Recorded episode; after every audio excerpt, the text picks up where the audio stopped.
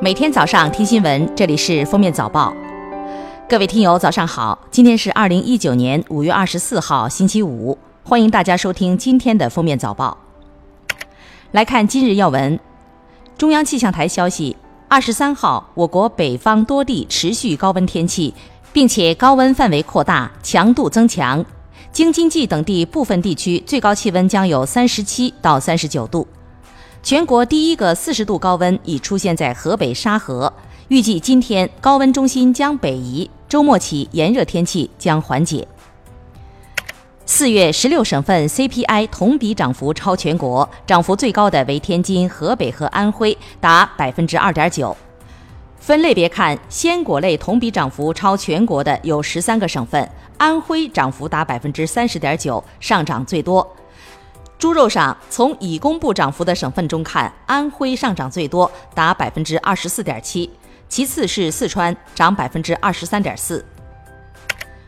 国家卫健委日前发布《二零一八年我国卫生健康事业发展统计公报》，我国居民人均预期寿命从二零一七年的七十六点七提高到二零一八年的七十七岁。孕产妇死亡率从十万分之十九点六下降到十万分之十八点三，婴儿死亡率从千分之六点八下降到千分之六点一。六月一号起，十项公安交管放管服改革正式实施。此次改革，公安部试行放宽大中型客货车驾驶证省内异地申领条件，推行一证通考：一、本省居民持身份证省内直接申领；二、外省居民持居住证，省内直接申领。下一步，公安部将研究跨省异地通考的可能性。五月二十三号十时五十分，我国时速六百公里高速磁浮试验样车在青岛下线，这标志着我国在高速磁浮技术领域实现重大突破。国家邮政局联合国家发展改革委、财政部、农业农村部、商务部、文化和旅游部、供销合作总社。近期出台了关于推进邮政业服务乡村振兴的意见。意见提出，预计到二零二二年，邮政服务乡乡有局所，建制村直通邮；快递服务乡乡有网点，村村通快递，实现建制村电商寄递配送全覆盖。下面是热点事件。记者从多家社会监测机构了解到，近期地缘政治风险等因素助推国际原油价格上涨。消费者加满一箱五十升汽油，成本或增加三点五元。二十三号上午，上海一中院公开宣判“六二八”浦北路杀害小学生案，以故意杀人罪对被告人黄一川判处死刑，剥夺政治权利终身。黄某有预谋、有准备的在校园附近针对无辜儿童实施严重暴力，致两人死亡、两人轻伤。虽然鉴定患有精神疾病。但鉴于其精神疾病对其作案时辨认、控制自己行为能力没有明显影响，故应依法予以严惩。日前，奔驰及授权经销商发布服务公约。奔驰金融公司表示，明确要求经销商不得以奔驰金融公司名义或以为客户提供奔驰金融公司金融服务为由收取费用。消费者自开具购车发票之日起六十天内，如因产品质量问题导致需要更换主要零部件，可直接要求免费更换同款同型号新车。